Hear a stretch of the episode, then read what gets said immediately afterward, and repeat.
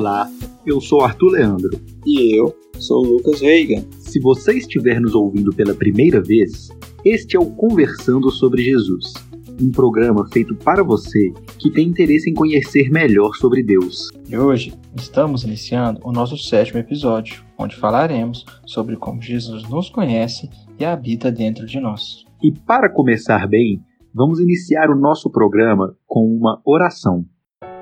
Senhor, mais uma vez, Pai, estamos aqui, mais um programinha, Senhor, buscando conhecer mais de Ti, Pai. Pedimos que o Senhor nos dê graça, que o Senhor nos conduza, que o Senhor seja comigo aqui com Arthur, Pai, nos dando palavra, nos dando o que falasse, e que o Senhor seja com cada um que estiver nos ouvindo, Pai. Que eles possam entender a palavra, Pai, que o Senhor possa falar verdadeiramente nos corações deles, Pai. Clamamos mesmo pelo Senhor, pelo Teu auxílio, Pai. Nos ajude, Senhor. Em nome de Jesus, Pai. Amém. Amém. Estamos começando o sétimo episódio do nosso podcast, onde a gente vai continuar aí, dar continuidade ao Evangelho de João, assim como foi do primeiro ao quinto, a gente, a gente falou sobre é, o primeiro capítulo de João. Na semana passada, a gente começou o capítulo 2, e nesse capítulo, né, no início que a gente leu aqui do versículo 1 até o versículo 2, a gente percebeu que foi o início do ministério de Jesus Cristo, né? Quando num casamento ele realizou o seu primeiro milagre, né, transformando água em vinho. E nesse episódio passado, só retomando um pouco, né, a gente entendeu um pouco, né, sobre a importância da festividade do casamento para Jesus. A gente entendeu que no final, para o Senhor, ele busca, né, ter sempre melhor para gente, né? Então, assim, seja a nossa salvação é o final, né, da vida em Jesus Cristo, seria o melhor para nós. O casamento, ele é um final de, de um rito, né, de relacionamentos que começa no namoro, que vai que passa pelo noivado e por fim é o casamento. E para Jesus, um casamento é, um casamento vivido em Cristo, ele tende a ser o melhor também. E assim, tudo onde Deus toca, onde Jesus age, tende a ser melhor, tende a ser o melhor. Assim como foi o vinho lá na festa de casamento, que foi o primeiro milagre que foi o melhor vinho da festa, né? Isso, né? Então lá, a gente falou semana passada, né? Que pô, geralmente deixa o vinho melhor para o final. Aqui foi o contrário, né?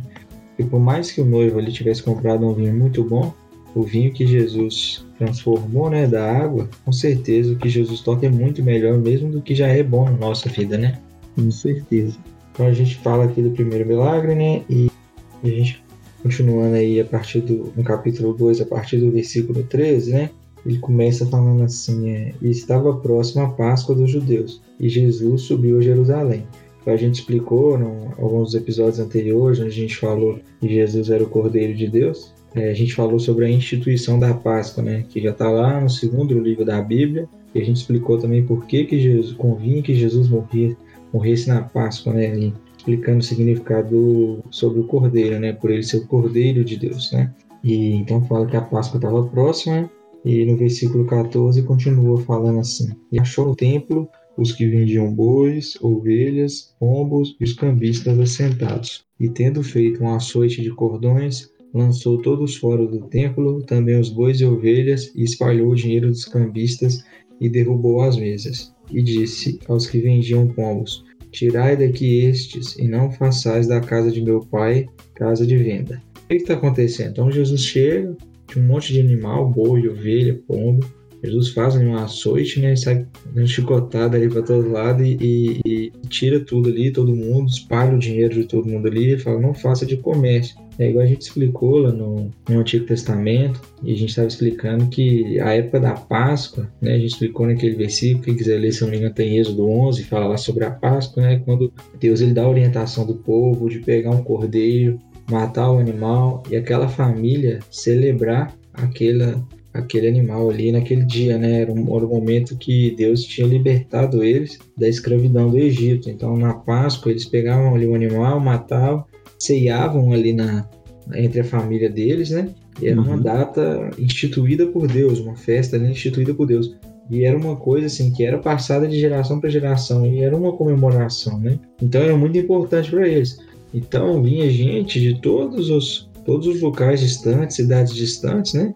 Vinham para a capital ali para participar desse evento, né? Só que você imagina, a pessoa andava lá na época, não sei quantos seus, quilômetros, a distância que era. Você imagina aquela pessoa trazer né, aquele cordeiro, aquele boi ali, aquele animal o sacrifício ali para participar da festa ali, para ceiar, para oferecer aquilo ali pelo sacrifício dos pecados, e igual era a figura que a gente explicou lá nesse episódio, e a pessoa vem trazendo isso, não sei, 50 quilômetros, às vezes semanas de viagem, né? Então, às vezes a pessoa trazia o dinheiro e chegava lá no, no templo e comprava o animal, para facilitar também, né?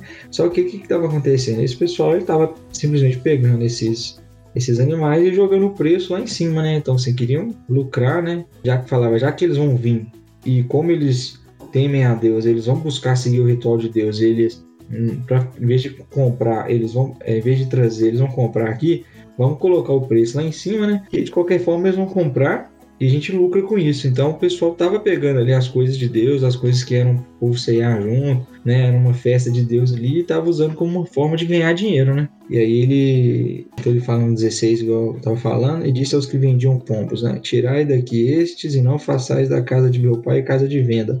E os seus discípulos lembraram-se do que está escrito, né? O zelo da tua casa me devorou. Ou seja, ó, e como sempre apontando do Antigo Testamento, né? Que Cristo viria, ele teria um zelo pela palavra, pela casa de Deus, né? E no 18, responderam, pois, os judeus disseram, que sinal nos mostras para, faz, para fazeres isso? Jesus respondeu e disse-lhes, destruí este templo e em três dias o levantarei. Disseram, pois, os judeus, em quarenta e seis anos foi edificado este templo, e tu o levantarás em três dias? Mas ele falava do templo do seu corpo. Quando, pois, ressuscitou dentre os mortos, seus discípulos lembraram-se de que lhes disse, dissera isto e creram na Escritura e na palavra que Jesus tinha dito, né? Então, Jesus faz aquela bagunça toda lá no... Tira ali, né, aquela, aquela, aquele comércio, aquela coisa toda que eles estavam fazendo. Então, os judeus que estavam ali fazendo o comércio, todo mundo assistindo aquilo, falam: Quem é você? Que sinal que você vai fazer para mostrar que você está certo e que a gente está errado, né? Uhum. E aí, Jesus vem com uma, com uma frase aqui que que eles não entendem nada. Eles falam: olha, eu vou destruir esse templo. Se eu destruir esse templo, em três dias eu vou levantar esse templo de novo. Então os judeus, olha, demorou 46 anos para fazer esse templo. E você vai fazer, levantar ele em três dias? Uhum. Aí, aí, aí no 21 explica, ele falava do templo do seu corpo. Aí no 22, né? Quando, pois, ressuscitou dentre os mortos, seus discípulos lembraram-se de, de que ele lhes dissera isso e creram na Escritura e na palavra que Jesus tinha dito. Então, o que a gente entende? É, Jesus morreu, em três dias ele ressuscitou. Mais para frente, quando a gente estiver estudando e a gente entender a questão que a gente já explicou, Jesus ser o Cordeiro de Deus, né? Que Jesus ele morre pelos nossos pecados. Então, quando a gente crê nele, a gente explicou e a gente vai falar de novo provavelmente na semana que vem, quando a gente for falar sobre Nicodemos, a questão de receber o Espírito de Deus e nascer de novo, né? Então você crê em Jesus, você recebe o Espírito de Deus e você nasce de novo. Quando acontece isso, você, você recebendo esse novo nascimento. Então, antes, o pessoal não tinha essa realidade espiritual porque Jesus ainda não tinha vindo. Então, a figura que a gente tinha, as coisas que a gente tinha eram tempos, o pessoal tinha rituais, eram animais, aquela situação toda era, era preparando e apontando para Jesus. Igual a gente explicou que sacrificava o cordeiro e tudo, para e fazer a ceia ali, pela pra, a figura do pecado ali, e por isso que convinha que Jesus morria na Páscoa, que ele é o nosso, que ele é o Cordeiro de Deus, ele morreu por nós, ele levou os nossos pecados, né? Então, quando Jesus morre e ele ressuscita dentre os mortos, e aí a gente crê nele, os nossos pecados, né, são são levados, então, esse templo agora, né, igual a Bíblia explica, Paulo lá na frente nas cartas dele vai explicar também que nós somos igreja, né? Jesus fala, olha, vai falar também, é, Deus não habita em templos feitos por mãos de homens. Então Deus não habita na pedra, nem casa, nem qualquer lugar, né? Deus habita dentro da gente. Então quando a gente recebe Jesus e a gente crê nele, a gente recebe Jesus, a gente recebe esse novo nascimento E através desse novo nascimento, a gente passa a ser casa de Deus. Então, o Espírito Santo de Deus passa a habitar dentro da gente. Então, quando, por isso que a palavra de Deus também fala, né? Quando dois ou mais reunidos ali, ali eu estarei. Então, a gente passa a ser, a gente é a igreja de Deus, né? né? E o pessoal às vezes confunde também, né? Porque Jesus fala assim: olha, eu edificarei a minha igreja, a igreja de Jesus, né? Nós somos, ele fala a igreja, e a igreja somos nós, nós somos o, o corpo da, da igreja, né? E Jesus é o cabeça da igreja. Então, nós, igual Paulo escreve, nós como corpo, nós temos funções diferentes. Ele fala, olha, nenhuma função, o corpo não precisa uns dos outros, né? Então, um é um braço, o outro é uma orelha, igual Paulo explica lá, um é, é uma perna, um é o olho. Aí fala, a mão não pode querer ser igual ao braço, nem o braço querer ser igual ao olho, porque todos nós somos de Deus e cada um nós, nós temos propósitos diferentes, né? Para Deus e a gente tem Deus preparou para cada um de nós, nós somos únicos, nós não somos iguais aos outros, então a gente tem que buscar em Deus essa identidade, o que que Deus quer de nós, né? O que que, como que Deus quer vai usar a nossa vida, né? E através disso aqui, de receber o Espírito Santo, receber essa nova vida, essa nova vida, para Deus habitar dentro da gente, né? E tudo começou aqui, igual está explicando, nesse templo, onde ele destruiu, né? Ele falou, uhum. a morte dele, e aí acabou essa figura que eles tinham lá, de, de templo, daquele negócio todo. E agora a gente tem algo real e espiritual que foi a morte de Jesus, né? Com certeza. E a partir daí ele, com a morte de Cristo, com a ressurreição dele, posterior, as pessoas que, como você disse, quem crer em Jesus vai receber o Espírito Santo. Então a gente realmente passa a se tornar templo, né? A gente passa a se tornar igreja de Jesus. Nós que aceitamos e, e recebemos Jesus, né? Acho que aqui a gente pode tirar até duas reflexões importantes, desde quando Jesus ele, ele chega naquele templo e retira dali as pessoas que estavam fazendo negócios, é, você percebe é, o zelo com que Jesus ele tem ali com o local de oração, né? Ou seja, com, uhum. com o local onde as pessoas iam para orar.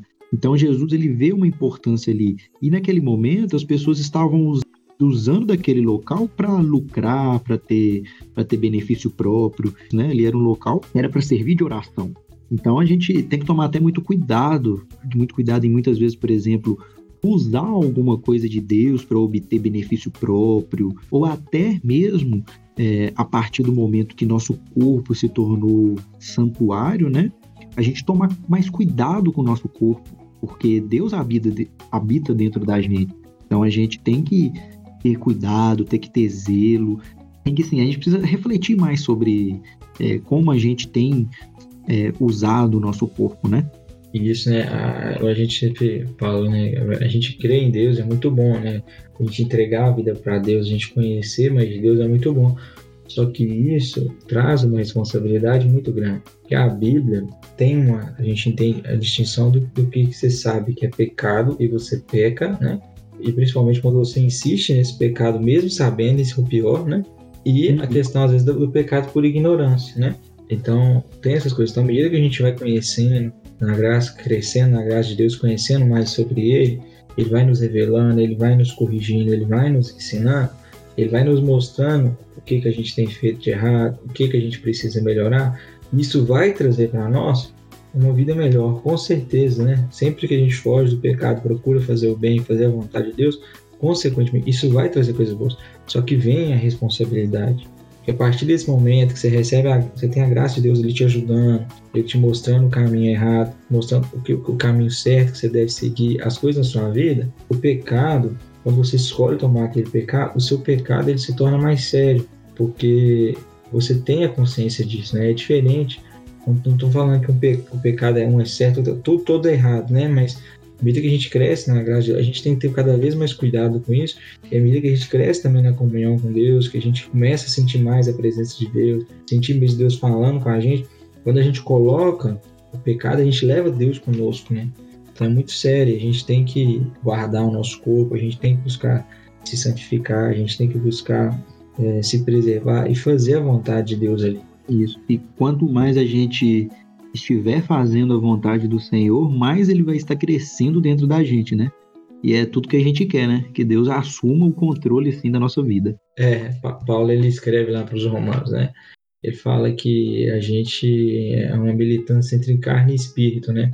As coisas que vêm da carne, né, são coisas, coisas do mundo, assim, que a gente fala, né? A gente fala, por exemplo, o pecado, né? Às vezes a vontade de, de, de, de ter relação, de ficar com uma pessoa fora do casamento e várias outras coisas, a ira, por exemplo, a gente brigar com uma pessoa, essas coisas assim, são coisas que vêm da carne, né? São coisas é, que vêm que não, que às vezes não, não é certo para Deus, né?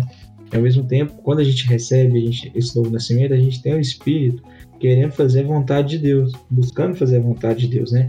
Então, a Paulo fala que tem uma guerra dentro da gente, militância, ele fala. A carne milita contra o Espírito. O que é da carne é contrário à vontade de Deus, que é do Espírito, né?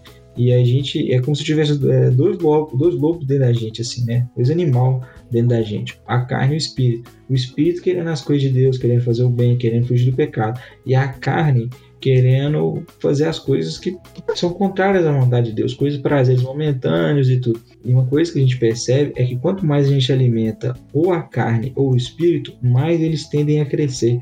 Então, quanto mais a gente peca, quanto mais distante a gente anda de Deus, mais a gente perde essa sensibilidade com Deus e mais a gente peca. É uma coisa impressionante. E quanto mais a gente se mantém na presença de Deus, busca a Deus, mantém oração, a gente vigia, a gente lê a Bíblia, a gente frequenta a igreja, a gente tende a andar mais em santidade, né? Então a gente tem que pensar sempre nisso, não alimentar a carne e alimentar o máximo possível o espírito, escutar músicas boas, músicas que às vezes não traz, é, principalmente música, por exemplo, que às vezes você escuta que que te remete a coisas do passado, te remete a coisas ruins, ou te remete a uma, alguma coisa que te, te faz querer pecar, sabe? Esse tipo de coisa você, a gente busca evitar, né? Então no 22, né, fala que quando pois ressuscitou dentre os mortos, os seus discípulos lembraram que ele lhes dissera isso e creram na escritura. Então, quando ele falou disso do templo, né, que ele ia destruir e levantar de novo em três dias, nem os discípulos dele entenderam, né? Aí fala uhum. que eles só foram entender depois que ele tinha morrido e, e ressuscitado, né? Uhum. E no 23, né, ele fala: Estando ele em Jerusalém pela Páscoa, durante a festa, muitos vendo os sinais que faziam, creram no seu nome. Então, aqui não relata quais eram esses sinais que ele fazia, né? Mas fazia os sinais ali e muitos creram no seu nome. É legal que se a gente for no, no último versículo do nos últimos versículos aqui do Evangelho de João, eu só ler rapidinho aqui, no uhum. capítulo 21, fala assim, ó, no, no 21, assim acaba os quatro evangelhos, né, que são a, a história de Jesus aqui, quando ele estava aqui com a gente, termina assim, isso eu acho muito legal, como que termina, né? Uhum. Termina assim, ó. Há, porém, ainda muitas outras coisas que Jesus fez, e se cada uma das quais fosse escrita, cuido que nem ainda o mundo todo poderia conter os livros que se escrevessem. Amém. E assim termina a história de Jesus no Evangelho de João. Eu acho isso muito bonito, né? Então quer dizer que tudo que conta nos Evangelhos não é nada ainda perto do que Jesus fez. Ele fez muito mais, muito mais. Olha, eu acho isso é muito bonito. Olha, cuido que se nem o mundo todo poderia conter nos livros que se escreveu. Ou seja, está falando aqui que nem no mundo todo daria para escrever de tanta coisa que Jesus fez, tanto, tanto milagre, tanta coisa que ele né, imagina o tanto de coisa que esse pessoal que conviveu com ele vivenciou com ele, né? Com e, certeza. E então, no 23 falando, né, ele fazia muitos sinais e creram no nome, mas não falam quais são os sinais. Tem várias outras coisas também que a gente não tem escrito, né? A Bíblia deixa somente o suficiente aqui, o suficiente para a gente crer, né? E o suficiente para a gente entender toda. E no 24 ele continua e fala: Mas o mesmo Jesus não confiava neles, porque a todos conhecia e não necessitava de que alguém testificasse do homem, porque ele bem sabia o que havia no homem. E fala porque Jesus sabe, conhece a gente melhor do que a gente, né? E a gente sabe que a gente não é de confiança, né? Quantas vezes a gente faz planos e a gente acha que agora né, a vida da gente mudou de uma hora para outra e tudo, e a gente vai crescendo, amadurecendo, a gente vai errando, caindo, né? Então, a gente tem uma, uma própria visão sobre a gente muito errada. Jesus não, Jesus, quando ele olhava para as pessoas, ele, ele sabe certinho quem é você, do que, que a gente é capaz ou não é, né? Igual Pedro, né? Pedro vira para ele e fala: Olha, eu morro, mas não te nego. Aí Jesus falou: Olha, hoje ainda você vai me negar três vezes. Então você pensa assim, Pedro, ele não falou aquilo de mentira. A advertência de Jesus para ele não foi essa, porque Jesus, quando viu o coração dele, Jesus falou: Olha, hoje você vai me negar. Porque ele realmente acreditou. Ele realmente acreditava. Ele falou: Olha, ele, você imagina, ele estava caminhando com Jesus, ele estava vendo esse monte de milagre e vários outros que igual a gente falou que agora não estava escrito. Ele estava lá, todo Jesus, aquele monte de gente seguindo. Ele falou: Olha, Jesus, eu morro, mas eu não te nego. Era o que, e várias vezes na vida da gente, a gente é assim, né? A gente, a gente acredita muita coisa, né? E depois a gente vê que a gente estava errado. Mas Jesus não. Jesus, quando ele olha para a gente, ele vê a gente do jeito que a gente é ele vê as nossas limitações, ele vê nós somos seres humanos imperfeitos, pecadores, e mesmo assim ele nos ama, né? Isso que é importante. Amém. Deus ele sabe exatamente como a gente vai agir, ele sabe que a gente vai cair, que a gente vai voltar para ele. E assim, o importante é a gente estar tá sempre tentando, né? Nós somos fracos, mas a gente tem que estar tá sempre tentando caminhar com Jesus, arrependendo dos nossos pecados, crendo nele. Eu acho que isso é o mais importante. A, a gente tem que realmente deixar o espírito vencer nessa né, guerra interna dentro da gente, né? A gente tem que nos livrar mesmo da vontade da carne. Isso, lembrando, né, o pecado, né, Deus ele perdoa os nossos pecados, mas é um pecado que a gente arrepende. A Bíblia fala, olha, quando a gente peca e arrepende, a gente é perdoado. Então muita gente às vezes esquece que tem que arrependimento. O arrependimento ele busca mudança. A gente tem algumas, alguns vícios, algumas algumas coisas que são difíceis de vencer, né? Mas a gente não pode desistir. A gente cai, pede perdão, arrepende e continua tentando, né, com a graça de Deus, para a gente conseguir vencer isso, né? Eu acho que finalizando esse capítulo 2, fica, fica bom essa reflexão para hoje, né? Vamos orar então? Senhor Deus, queremos te agradecer por essa palavra, Senhor. Te agradecemos porque o Senhor nos conhece melhor do que nos conhecemos. Nós pedimos que o Senhor sonda mesmo nossos corações, Pai. Que o Senhor nos mostre quem realmente somos e que o Senhor nos conduza, Pai. Às vezes pensamos e achamos tantas coisas, Pai. E o Senhor olha e sabe que que achamos e pensamos está errado. Nos conduza, Pai, com seu amor, com sua paciência. Fazer a tua vontade, fazer o que o Senhor sabe que é melhor para nós, Pai. Confiamos mesmo nos nossos caminhos, na nossa vida nas tuas mãos, Pai. Pai. Nos conduza, Pai, nos ajuda a fugir do pecado, Pai. Nos ajuda a andar em espírito, Pai, a fazer tua vontade, a conhecer mais e mais de Ti, Pai, a fazer o bem, Pai, a ajudar o próximo. Nos ajuda mesmo, Senhor, conduz a nossa vida, Pai. Em nome de Jesus, Pai. Amém. Amém. Este foi mais um episódio do programa Conversando sobre Jesus. Agradecemos a todos por ter nos acompanhado até aqui. O que achou do episódio de hoje? Aprendeu um pouco mais sobre Deus? Mande suas perguntas, elogios ou comentários sobre o programa lá no arroba no Instagram. E não perca o próximo episódio.